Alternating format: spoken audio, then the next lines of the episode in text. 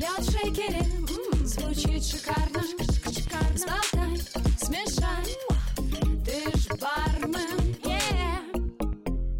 И всем привет! Это подкаст «Ты ж бармен», а меня зовут Яна Айдарова. Здесь я рассказываю о различных аспектах барной индустрии, и после новостной рубрики «Booze News» мы рассмотрим историю неоновой вывески, разберемся в секрете ее очарования, как она работает и какое влияние она оказала на барную культуру.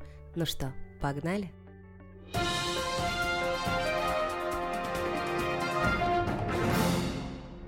Компания Maximum совместно с Bartenders Brothers решила разыграть дополнительные два места на мастерскую знаний. И здесь до 7 августа необходимо пройти три теста на общие знания по индустрии и истории некоторых брендов. Победитель по тестированию, помимо того, что потешит свое самолюбие, выиграет звание самого умного, а попавшие в рейтинг топ-10 испытают свою удачу, поскольку Великий Рандом выберет второго кандидата на мероприятие. Очень советую поучаствовать в тестировании, поскольку вопросы действительно разноплановые разноплановые, и это отличная тренировка вашей памяти. Либо звоночек, какие пробелы в знаниях у вас есть и где нужно подучить, почитать, послушать или посмотреть а до 23 августа проходит конкурс Ника Perfect Surf. Для участия, и я надеюсь именно твоей победы, необходимо зарегистрироваться на сайте и описать свою фирменную подачу Ника Кофе Whisky, которая подчеркнет текстуру и вкус оригинального спирита. Да, это конкурс не про коктейли, а про дух бренда, и здесь стоит быть максимально внимательным к деталям. Если же вам ближе создание авторских коктейлей, то советую обратить внимание на конкурс от компании Forced Wine and Spirits и Behind the Bar. Заявка должна быть отправлена не позднее 25 августа и должна содержать рецептуры двух коктейлей с подробным описанием метода приготовления, посуды, украшения и, конечно же, с прикрепленным фотопруфом. Все детали и нюансы компетишена можно узнать на официальном сайте, ссылочку на него, как и на все остальные конкурсы, вы можете найти традиционно в описании под выпуском легендарный бренд Ангастура ищет идеального амбассадора себе в мировую команду, и для этого необходимо будет пройти непростой путь, в том числе и национальный отбор. В России регистрация на конкурс заканчивается 1 сентября, и это отличный шанс как следует подготовиться. Два коктейля, видео и ваше честное мнение по теме, связанной с ромом на английском языке. Да, задачка не из простых, но она точно стоит того. Условия, критерии оценки и вдохновляющий текст, чтобы сомнений стало еще меньше, ждут вас на на официальном сайте конкурса. Ну а сейчас переходим к главной теме выпуска.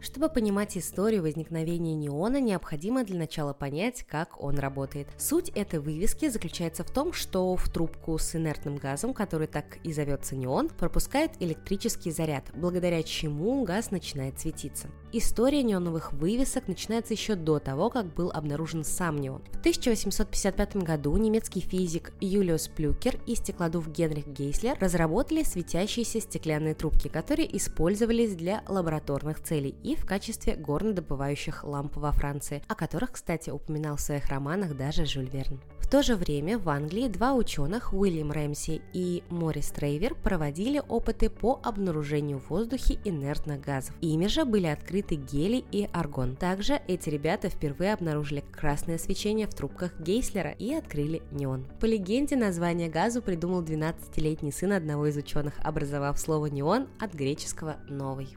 Дальнейшие опыты Уильяма Рэмси продолжились, и он открыл еще множество инертных газов в воздухе и систематизировал их, за что заслуженно был удостоен Нобелевской премии в 1904 году. И тут в нашем рассказе появляется Джордж Клод, инженер из Парижа. Клод не был рекламным коммерсантом и ничего не знал о неоне, но у него возникла идея поставлять в больницы жиженый кислород, так как это могло принести неплохие доходы. Жорж оказался талантливым экспериментатором, так как полученные по попутно примеси ему хотелось для чего-нибудь применить. И тогда он решил под давлением закачать их в стеклянные трубки. Наполнив трубки газами и пропустив через них разряд, Джош Клод получил красное свечение от неона и голубое от аргона.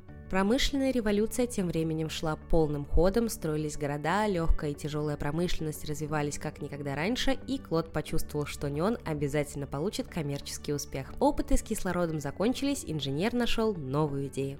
1910 году в Париже проходила выставка народных достижений, и именно на ней впервые было представлено художественное неоновое освещение. Знакомый Клода Жак Фонтескью сразу оценил потенциал неоновых трубок для наружной рекламы. Спустя год Жорж получил патент на неоновую рекламу, а также основал свою фирму по его производству. Далее на пути неона уже не было препятствий, которые могли бы остановить его распространение. В Париже постепенно неоновые вывески стали появляться одна за другой, а Клод доработал технологию и изобрел электроды, которые не поддавались коррозии. Кстати, первая неоновая вывеска, показанная в США, была в дилерском центре компании Packard. Именно благодаря этому заказу неоновая экспансия достигла другого континента. Крупные рынки, такие как Нью-Йорк и Лас-Вегас, воспользовались новой технологией и осветили свои шумные улицы неоновыми вывесками. Таким образом, уже в 1920 году неоновые вывески красовались не только на фасадах крупных магазинов, но и украшали двери маленьких лавочек и закусочных. После отмены сухого закона и в начале 40-х годов неон впервые начал ассоциироваться с некоторыми нежелательными элементами городской жизни, воплощая яркую, но пустую коммерциализацию. Более того, вывески были дорогостоящими, сложными и дорогими в ремонте, что приводило к появлению жуткого мерцающего неона и их связи с захудалыми заведениями.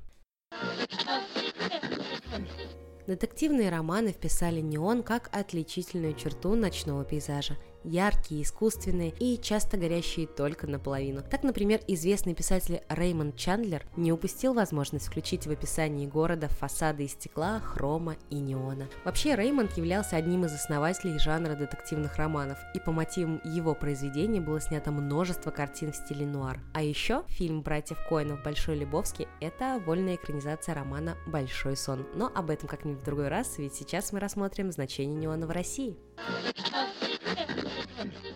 Царской России неон не успел появиться, грянула Первая мировая, а затем революция и создание СССР, в общем, было не до рекламы. Впервые в Советах неоновая вывеска украсила городской парк в 1931 году. И первые 30 лет руководство не особо жаловало данный вид рекламы. Бум неоновых вывесок в Союзе пришелся на 60-е. И, как это ни странно, количество вывесок из капиталистического неона достигало 60%. Хотя, конечно, качество оставляло желать лучшего. Отсутствовало разнообразие разнообразие цветов, в производстве использовалось силикатное стекло, не позволявшее сделать красивые вывески небольшого размера. Неон иностранного производства появился в СССР только в 80-е годы, и началось это с крупной установки в центре Москвы вывески Coca-Cola. Технологии производства неоновых ламп в наше время претерпели изменения. Начали использовать стекло нового поколения, также в технологиях часто используют люминофор. Это специальное вещество, которым покрывают трубки, в результате чего свечение становится еще более ярким и насыщенным. Вообще на сегодняшний день неоновой рекламе уже более 100 лет. Она невероятно популярна по всему миру, а некоторые города, такие как Нью-Йорк или Лас-Вегас, даже невозможно представить без неоновых огней. Более того, их считают чуть ли не семейными реликвиями и тщательно охраняют. Существует даже музей неона, основанный в 1996 году, а, занимающийся сбором, сохранением, изучением знаковых вывесок и знаков Лас-Вегаса. Надеюсь, вам понравился этот special, и вы поставите ему лайк или оценку в удобном для вас приложении. Обязательно пишите свои предложения о новых темах и special ах в комментариях. Мне показалось, что этот special может быть познавательным и интересным, ведь к неону можно относиться по-разному, но то, что он делает нашу жизнь ярче, это факт. А с вами был подкаст «Ты ж бармен». Меня зовут Яна Айдарова. Услышимся уже совсем скоро, так что пока-пока. Лед шейкере, Звучит шикарно, шикарно. Сболтай, смешай, ты ж бар.